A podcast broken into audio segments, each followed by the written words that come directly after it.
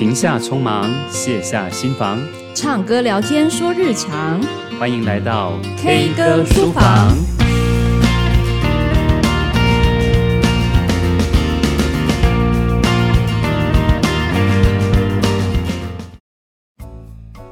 各位听众朋友，大家好，欢迎来到 K 歌书房，我是老苏。Hello，我是 K。哎，我们今天这一集聊的题目是拒绝。嗯，其实拒绝好像在。蛮多校园的这个场合里面啊，会有很多的纷争。嗯，比如说呢，嗯，可能老老苏接触到的学生来告你状的时候，都已经是发生一些事件了。但其实前面都会有非常多的这个铺陈的过程。比如说，呃，假设是一个小孩，他在学校可能人很好，常常被人家一直借文具。借卫生纸有没有？有。然后他可能一开始还 OK，有哈，对不对？卫生纸好像也是。然后用很多次，然后他不想借，可是又不好意思说。那如果再长大一点呢？可能就会变成是，诶，朋友找他下课去干嘛啦？或者是呃找他放学之后去干嘛啦？他可能呃又不好意思说不去，可是又担心呃危及自己的人际关系，所以再长大一点，可能就要拒绝人家的这个喜爱的告白、求爱的告白。所以拒绝这个议题，好像在小学生阶段就已经开始发生，而且伴随着我们大人一辈子，看起来是一个需要好好讨论的课题。不要说是小孩，其实我们连大人都不知道怎么去拒绝别人。拒绝这件事情是一个很重要，我们必须去学习的课题，因为有时候我们都不好意思跟人家说不，去拒绝一些事情。对啊，可是有点好笑的是，就可能大人。自己在职场或者是在人际关系，包括家里的关系，可能也是一个不好意思说不的人。嗯，但他却会教他的小孩说：“啊，你就勇敢的跟同学说不要借他啊，叫他自己带啊。嗯 ”我就觉得这个还蛮有趣。嗯、就其实他自己不敢说拒绝，嗯、但却教孩子要勇敢拒绝。嗯，所以你是一个很会拒绝别人的人吗？我觉得我还蛮擅长的耶，但是我的擅长是那种，呃，不是完全拒绝别人，而是怎么样找到。不会让人家觉得我在拒绝他，然后最后会变成他拒绝我，听起来有没有很悬？嗯，对啊，比如说就是人家可能跟我说，哎哎，你可不可以帮一个什么样子的忙？那我可能就会说，其实我心里面可能自己觉得我时间不够，或者是我觉得那是他自己要做的功课。为什么是这样？随便一句话，然后就叫别人帮你做，可能我会心里面是想要拒绝他，可是呢，我会觉得说，呃，也许他有他的难处，想要请我帮忙，所以呢，我可能就会把这个他的请求修正成我可以做到的提案。比如说，我可能就告诉他，哦，好啊，我可以帮忙，不过我可能要等到某年某月的某一天，就是开出一个我自己觉得舒服的时空。诶，那你觉得这样可以吗？这是第一个，就是你修正人家跟你的提案。那不然的话呢，就会是我可能跟他说，哎，我可能没办法帮你这么多，但是里面的某些东西，也许是我很熟悉的。那我现在可以很快的跟你做分享，好，就是很快的跟你讲一下，你觉得 OK 吗？好，所以呃，表面上好像我没有拒绝别人，可是事实上我都会让自己处在一个。我自己觉得很 OK 的状态。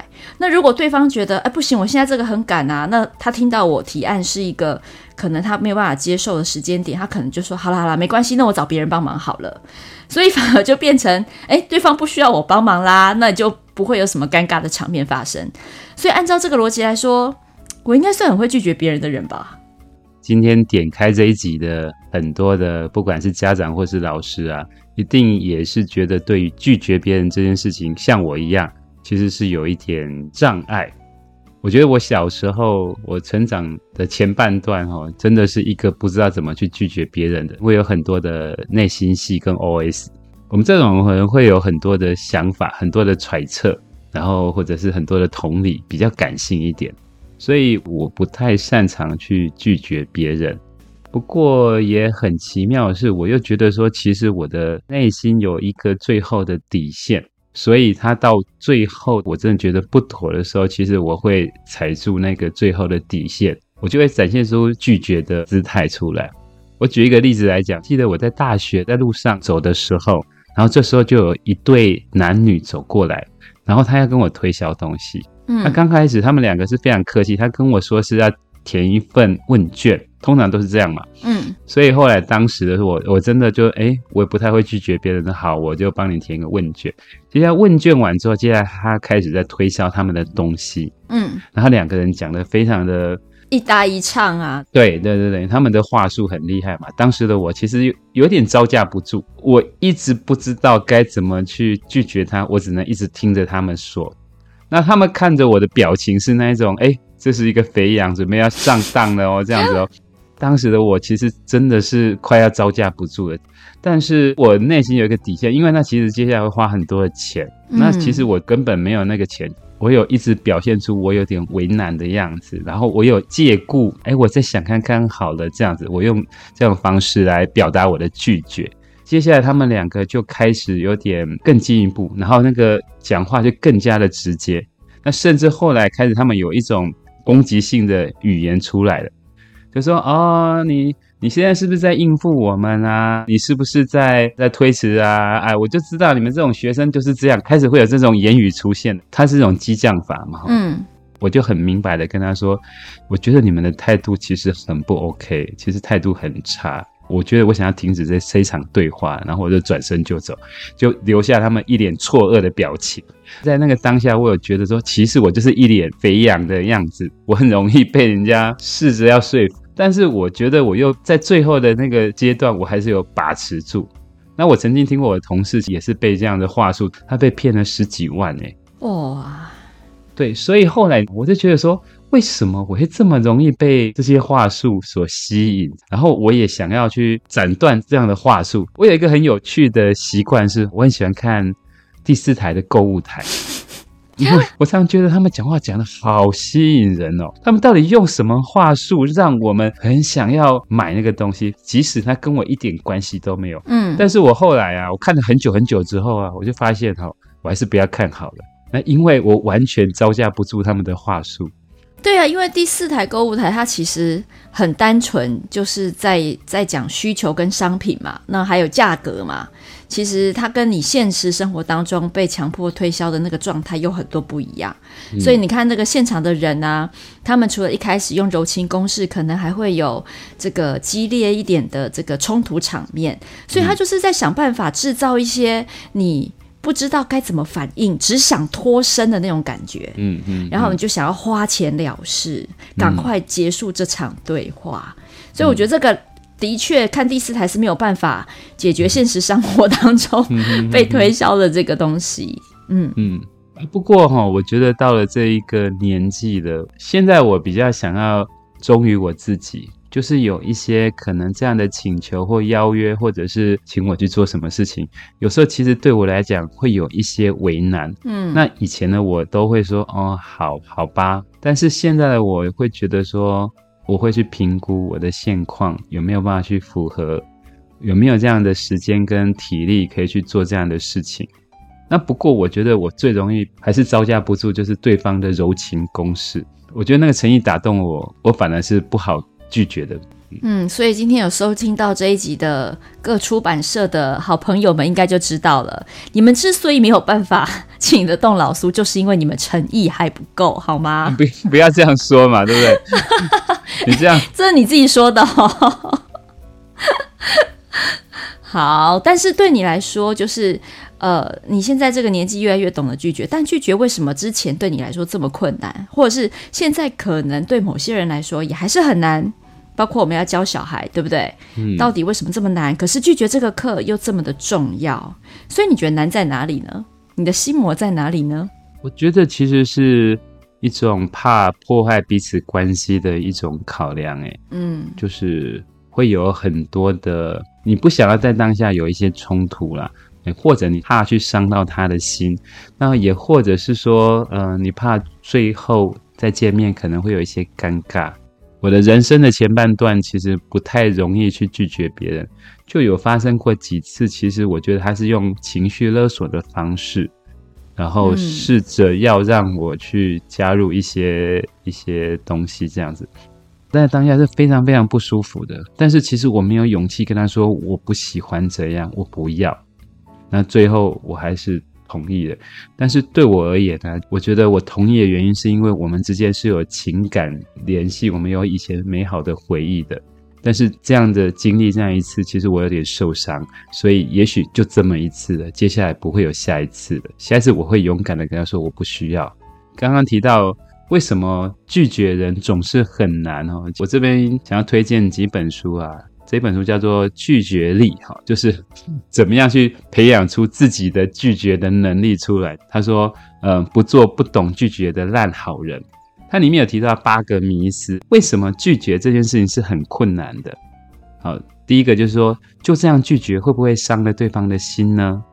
然后或者是说，有时候你会委屈一下，觉得没有关系，哈，胜过被人说不好。或者是其实心里明明很介意，可是你却很羞怯的不知道怎么去开口。还有就是说你的内心的低自我价值感，所以你没有勇气去拒绝别人。还有就是有的是虚荣的问题，你放不下虚荣的面子，宁可打肿脸充胖子。那或者是你不愿做决定，那甚至你内心缺乏的反抗的力量，或者是有时候你是沉溺在跟他人的爱或依赖之中。所以你只要试着让每一个人都满意，我觉得他归纳得很好。其实都是人跟人之间的这些关系，呃，影响到你做的一些决定。还有就是说，你的内心的自我价值感不够高，以至于你最后只能让你自己委屈去做了这样的一个同意。我觉得这个是呃，你可以在事发之前跟事发之后。事发之前就是好，你学会了该怎么去勇敢地拒绝别人。或者是用我的方法，就是你修正成你愿意付出的这个条件，然后呢，让对方重新思考他可不可以接受这样子的帮忙。但如果你不小心答应了，或者是说啊，你一时心软答应了，其实我觉得那也没什么好后悔的啊。嗯，就你就开开心心的去呃帮忙。那除非说今天你是打肿脸充胖子。然后有一些人是想要表现自己，揽在自己的身上当英雄，那那个当然就会辛苦。可是除此之外，我觉得如果我们今天呃还暂时没有办法在拒绝这个课题上面表现得非常好，也许十次里面你不呃成功了三次四次，但是呢其他的时候还是不小心心软了，也无所谓啊，嗯哼，呃你就开开心心的去付出，我觉得那也没什么不好。因为呢，我觉得困难的，其实应该说拒绝之所以重要，是因为很多人不清楚自己的底线跟能力，尤其是能力，好，他错估了自己的能力，所以呢，你答应之后，你才会开始落入。呃，后悔的循环，因为你可能发现你做不到，你要付出比你预期高的代价跟时间，然后你可能那个委屈或者是愤怒，或者是都有夹杂着复杂情绪就出来了。所以我觉得，如果你很清楚的知道自己的底线或者是能力的话，老实说，我觉得那个拒绝并不难，因为你会很清楚的知道自己可不可以做到，或者是如果你不愿意做到，那原因是什么？所以回过头来，如果我们在谈拒绝的这个培养条件的话，其实反而是回过头来看你自己的底线跟能力，还有就是你在人生的这现阶段，你可以付出的优先顺序是什么？我觉得这个对于你去评估要不要拒绝别人是一个蛮重要的指标。你刚刚讲，突然让我想起一件事情。我以前刚去教书的时候，学校附近开了一个手语班，所以我就去上了他的初级班，又上了一个中级班。嗯，后来在那个中级班结束完，是有个结业典礼。那当时所有人就看着我说：“哎，你是老师哈？啊，你常常上台，就站在讲台上，很会讲话，所以你就代表我们去致辞好了。但是那个致辞不是嘴巴致辞，是用手语去致辞。嗯，那。”我当时说哦，不行不行不行，我还没有学好这样子。然后不不不不，你一定很好这样子，就所有人就把我拱上去。那当时的我其实是很难抗拒这件事情的。后来我就只能答应。你知道那一个致辞大概是我人生中最困难的致辞了，因为从头到尾我都慌乱的在用手比着致辞的内容，一个字一个字的打出来。一方面背稿子的内容，一方面你又不能讲。然后一方面你要去拆解那一个字到底是怎么打出来的，你知道那段时间我真是睡眠不足，上台之后打到一半，全部脑袋忘光光，我到底要说什么？然后我就一直看着台下傻笑，哦，那真的是一个人生最难熬的几分钟啊！那就是一个我答应完之后，后来其实还蛮懊恼，那个过程以及后来的结果也不是那么的顺畅。不过我觉得这件事情啊，也也反复的出现在我的人生里头，不管是好的结果或者是不好的结果，有时候我觉得答应了这些任务或者是邀约，其实对我来讲是一个很大的要生，就是我为了要去准备这样的一个讲题。或者是这样的内容，我可能收集了更多的资料，做了更充分的准备，或者是去重新的去萃取出自己的所有的经验跟一些想法。我觉得在那样的任务过后之后，我自己有很大的不同跟成长了，对。那也或者是跟刚刚这个不太成功的经验，它反而是变成我日后拿来说嘴，是一个诶有趣的经验。现在想想也觉得诶也没有关系啊。其实当时惨败在台上，现在也能哈哈一笑。其实那也是一个很美好的人生的回忆。对啊，所以我才说有的时候。不懂得拒绝也没有关系，你就是开开心心的想办法把后面的事情完成，它反而会是一个你突破舒适圈的一个机会。那你刚刚讲的这一段让我想到，我刚刚不是说我很会拒绝吗？结果我刚好就产生了一个跟你完全相反的例子。呃，我记得那个时候我在外商公司的时候，我被派去就是台湾的一个受训团，然后我是其中一员。那那个时候就是跟所有的呃亚洲的这个各个子公司的代表们一起受训，然后我们当然就会分成很多小组啊，那当然就是跨子公司，所以我们那一组里面有印度人、有日本人、有这个马来西亚、新加坡人。然后呢，我们每一组都有领到一个题目，然后大家当然最后就是要去做一个 presentation 嘛。那我们那一组的大家就就是盲目的投票，我们就是呃不记名投票啦，然后大家就出来。选择我变成是我们那一组的，呃，要去上台代表大家报告的那个人。但其实你知道，我当下非常呃严正的拒绝这件事。那基本上我的拒绝很少人可以反驳我，就是我的态度、我的气势，所以我一下就成功的把这件事情拒绝掉了。时至今日，我回到现在的我，我就发现我其实当下为什么想拒绝呢？其实有时候是因为害怕，对不对？嗯。你看，你那个时候可能也是因为害怕自己做不好。我那个时候呢，是因为害怕自己丢台湾的脸。我觉得我怕我讲的不够好。可是事实上，当后来你知道那个小组的人，曾经有一个日本人，他跟我讲了一句话。他他有点不是很高兴，那一句话是因为我们所有的人都这么的信任你，但你却因为自己的害怕，你辜负了大家的信任。你知道日本人就是很会这样集体的，有集体的压力，所以他告诉我这句话的时候，我内心是很复杂的。一方面，我的确知道我临阵脱逃，我觉得我怕我做得不够好，可是另外一方面，我就觉得，难道我没有拒绝的权利吗？为什么你要这样子？好像觉得你们的信任，我就一定要把它扛起来。所以这两个念头同时在我的脑海里面翻啊转的。不过现在过了十年之后，我回过头来看这件事，我反而很希望我当时跟你一样，半推半就的上去。诶，也许呃，我可以有另外自己创造一个很不一样的。这个台湾之光的那种感觉的回忆，嗯，所以拒绝哦，有的时候也是一个机会，好，机会常常伪装成各种不同的样子，嗯，所以如果你不会拒绝的话，也没关系啦。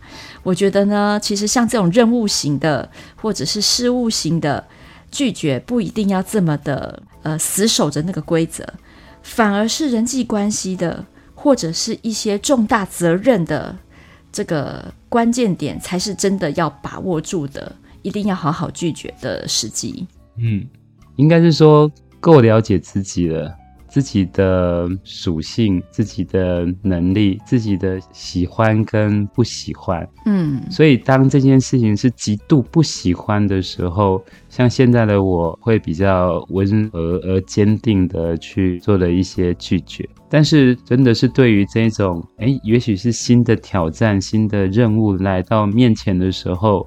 考量的就不会是那种喜欢或不喜欢，也许是可以有一些可以挑战自己的一些机会了。对啊，因为你就要去想，在别人眼中的我们，如果他们那么的相信我们，他们看到我们可以，那也许是我们不够相信自己。不过，的确，我觉得我们刚刚讲到很多任务型、事务型好的这种拒绝，但家人之间的确更难拒绝，嗯，尤其是亲子间的这个沟通，可能是一辈子的课题哦。即便像我们现在中年了，好像也很多跟爸爸妈妈之间有很多关系、嗯、距离需要厘清，嗯、对不对？哦，嗯、那这个就跟自我界限、跟自信真的很有关系了。嗯，认清人我之间的责任归属的课题，我觉得这个是在亲子里面会是最难做的。那我觉得我查到一个资料，我觉得非常有意思。其实长大之后，他有一个研究哈，就是长大之后呢。不太擅长建立界限的人，就常常别人可以干涉你，然后你也不自觉的会去多管闲事。别人这种人我界限不是很清楚的人，往往是因为过去成长过程当中有一些经历，比如说他自己的小时候，可能就是爸爸妈妈很过度干预他自己的交友关系啊、人生志向啊，什么事情都可以说个两句啊，插手做个决定。或者是呢，常常是小时候你自己的需求被忽略，你可能要同时兼顾很多人的需求，所以呃，你可能也不太善于拒绝。啊，特别是家庭成员比较多的时候，那当然就更不用讲。呃，有的孩子呢，他比较辛苦，他可能要担任小大人的这种角色，好，照顾者的角色。呃，他也很可能在未来不太善于建立人我之间的界限，因为常常都已经。这个稀里呼噜一把扛了，或者是他必须被要求过度的同理体谅别人，所以回过头来，如果我们知道说，哎，如果我们小时候碰到这样子的问题，长大之后就很难，呃，变成一个人我界限很清楚的，呃，这个大人的话，那现在我们在教养孩子的时候，可能就要给他更多的尊重，以及更多的倾听，让他去理解自己可以做主的。成分或做主的权利到哪里？的确，在家庭里头的这样关系，导致于很多的半强迫或者是拒绝这件事情，变得是更加的复杂而困难。呃，因为我住在台中嘛，我爸爸妈妈住在云林哈，他每次回到云林之后，要回来台中，就会发生一种强迫跟拒绝的大战。你是说要拿东西塞东西给你吗？对对对对对对对对，然后就会不断的从那个冰箱啊、柜子里啊、储藏室啊拿出各种各种各种的东西出来。我知道他们是好意，嗯，但是像我的冰箱可能就比较小，然后或者是我也知道那是他花钱买的，然后或者是他们也需要用，可是他们就不断的要把所有东西拿出来，跟他说不需要、不用这样子。那从小我就是一个乖小孩嘛，爸妈说什么是什么，所以他们就会用他们那一套，我就说，哎，我给你的推登起这样子。然后我说，唔免，你你老的的喝啊。到最后，大大家就会那个语言的音量就会不断的一直上升哈。但是我知道他们很想要好好的照顾我这样子，但对我来讲，其实我都已经这把年纪了，其实可以不用这样子的。但默默的还是会把那些东西全部又收回来，然后带回来台中这样。觉得东西这种事情还好啦，就是说，呃，我现在就会尝试着接受，因为接受了他反而比我拒绝他还更高兴，所以我就想说，好吧，那我就让你开心，那我就很开心的拿回来，反正拿回来我怎么消化你也不知道嘛，对不对？对啊，你们都女儿贼呀！哎，我一点都不想拿，好不好？因为我妈吃的太健康了，我真的无法。哎，你妈又出场了。我妈又出场了。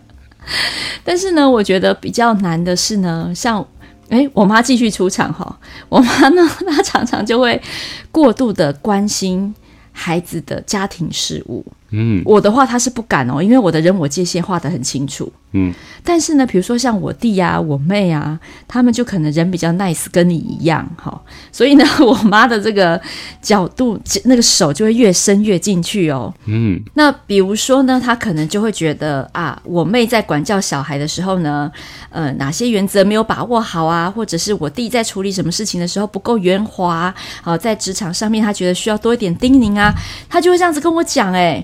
然后我就想说，他们都已经是四十岁的人了，这位太太实在是啊，你也不是在上班的人，你是有什么资格说他们成熟不成熟啊？所以这时候我就会很清楚的说，妈，他们都是成年人了，他们不需要你的意见了。或者是他们如果没有来问你的意见，其实就代表你的意见他们不需要，你可以其实停止你的操心。那他就说没有啊，可是我就觉得整个人，他就继续回到他的那 一那一 part，你知道？然后我就会告诉他说，他们都比你想象中的还要聪明，也比你还要厉害哦，哈！所以你的意见没有什么价值，你就收起来，好好的养老，这样可以吗？有没有很狠？哇塞，你跟你妈讲话有够直接的。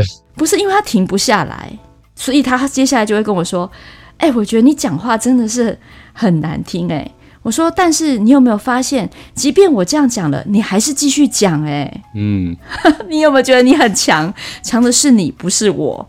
如果我没有用强度这么高的话，那你是不是没有办法听进去我说的话？所以我反而会这样子去跟我妈做沟通。所以我弟妹。都很感谢我，因为我就是一个先行者、开创者、挡箭牌，帮他们挡住了所有的东西。嗯、那我后来也跟我妹做一些建议，因为我妹其实是非常关心家里，然后她感觉上她就是我妈妈的翻版，所以她也会回过头去介入我爸妈的退休生活，就会像一个妈妈一样回去念自己的妈妈。那我就会跟她说：“哎、欸，其实大家都已经成家立业，彼此的界限要划清楚，哪些是他们自己的议题，哪些是你的议题。”好，千万不要就是变成了另外一个你不想要变成的妈妈。所以在亲子之间，我自己是蛮高度警觉这个部分的。嗯，所以回到刚开始的问题，怎么样去教孩子拒绝别人？其实拒绝是一种艺术了。所以我觉得爸妈本身其实就应该要做一些示范，一些身教。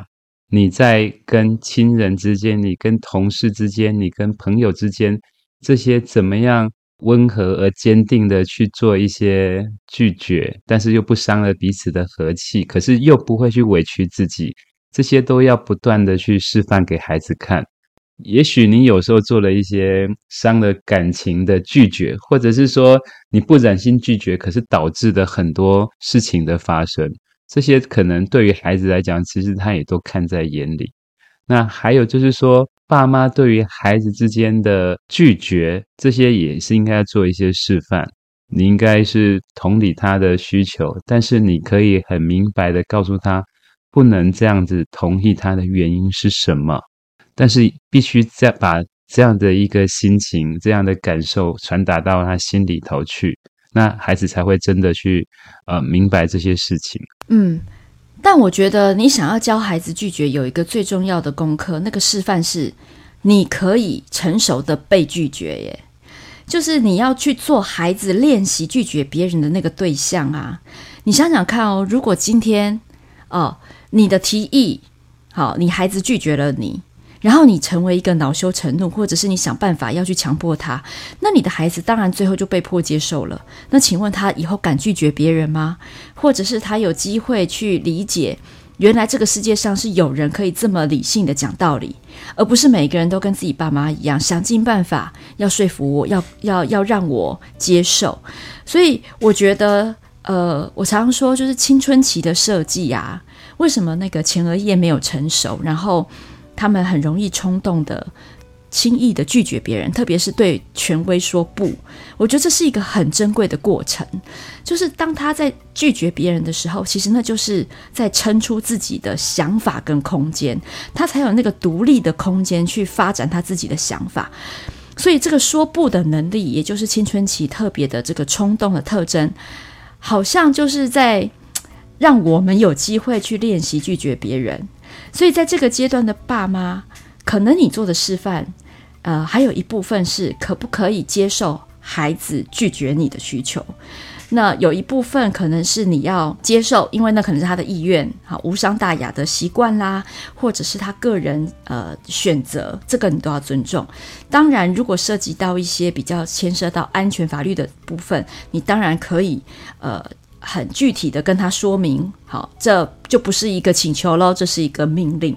所以一旦你跟孩子在做沟通，而你是允许他去做选择或决定的时候，那同时间你也要做好被拒绝的准备。我认为这个是现在家长或者是家庭里面比较少给的一个成熟回馈。提到要怎么样去教孩子成熟的去表达自己的需求，去拒绝别人。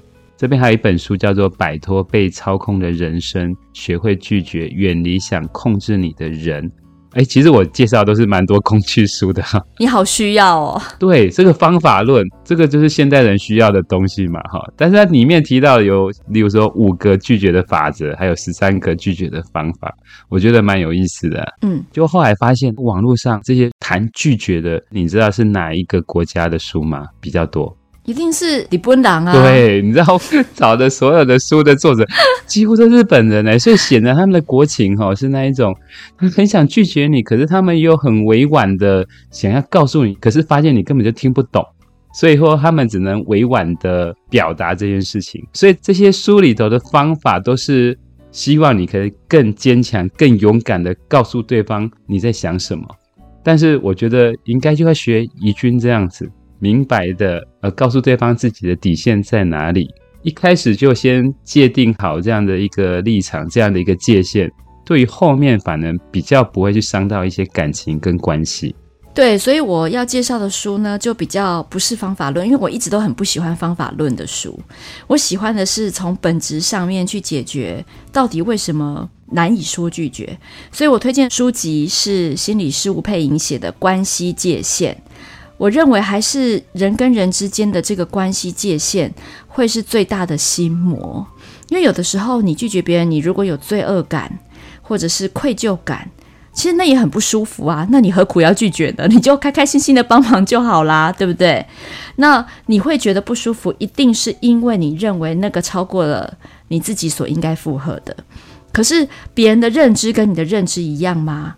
哦，那这个可能就会牵涉到彼此对彼此关系的认定，所以我觉得最本质的回馈到这个拒绝的能力，那应该就是关系的界限，因为我们做事的能力可能自己多少会知道，但是对于关系的界限，要怎么样去跟对方核对，或者是在自己心目中怎么定位跟分类，会是影响自己要不要决定一个很重要的关键。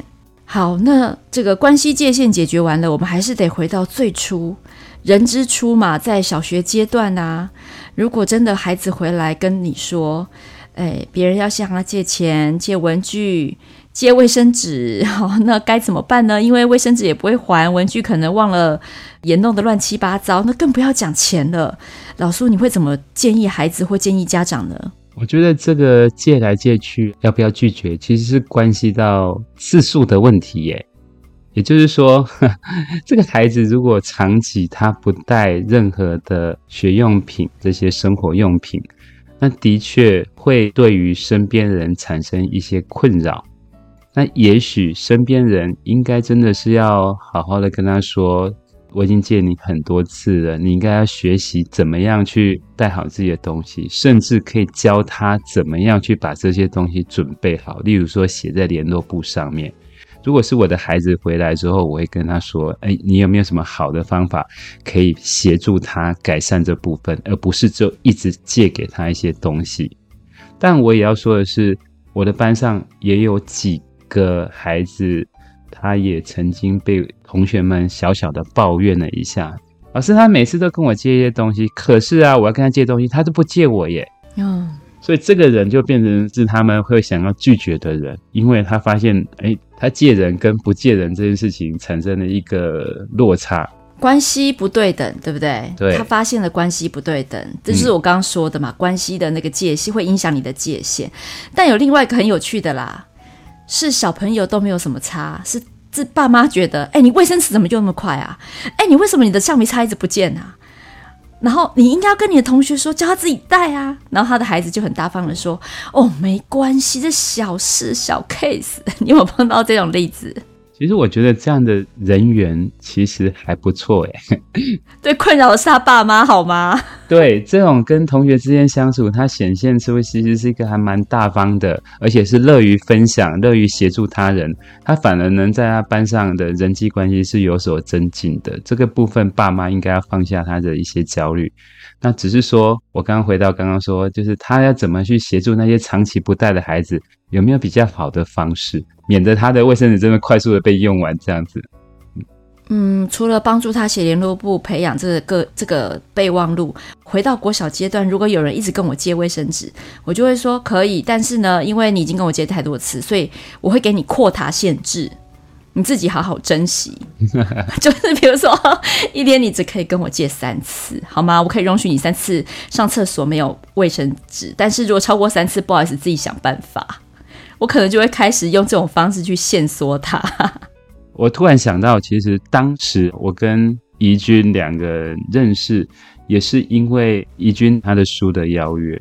你要跟我访问，约跟我见面，那甚至后来还有签书会。哦，那是因为内向小孩吧？对，其实对我来讲，这些事情是很令我怎样焦虑的。然后呢，在我们还不熟的状态下，跟谁熟了？你没有跟谁熟的啊？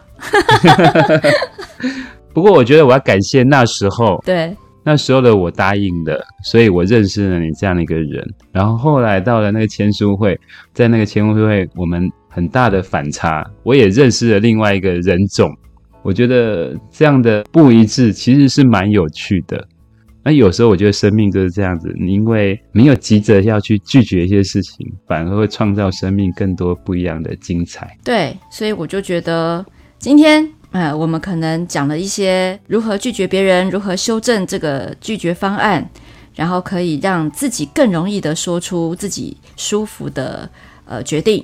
那另外一方面，我跟老苏也竟然也同时有了共识，就是，诶，有的时候如果有一点点害怕的拒绝，没有把握的拒绝，不如就把它当成是跨出舒适圈的一个尝试吧。好，我们今天聊了好多，聊了书。那接下来我们这一周要唱什么歌呢？嗯，就唱一首我要硬凹成有关系的歌。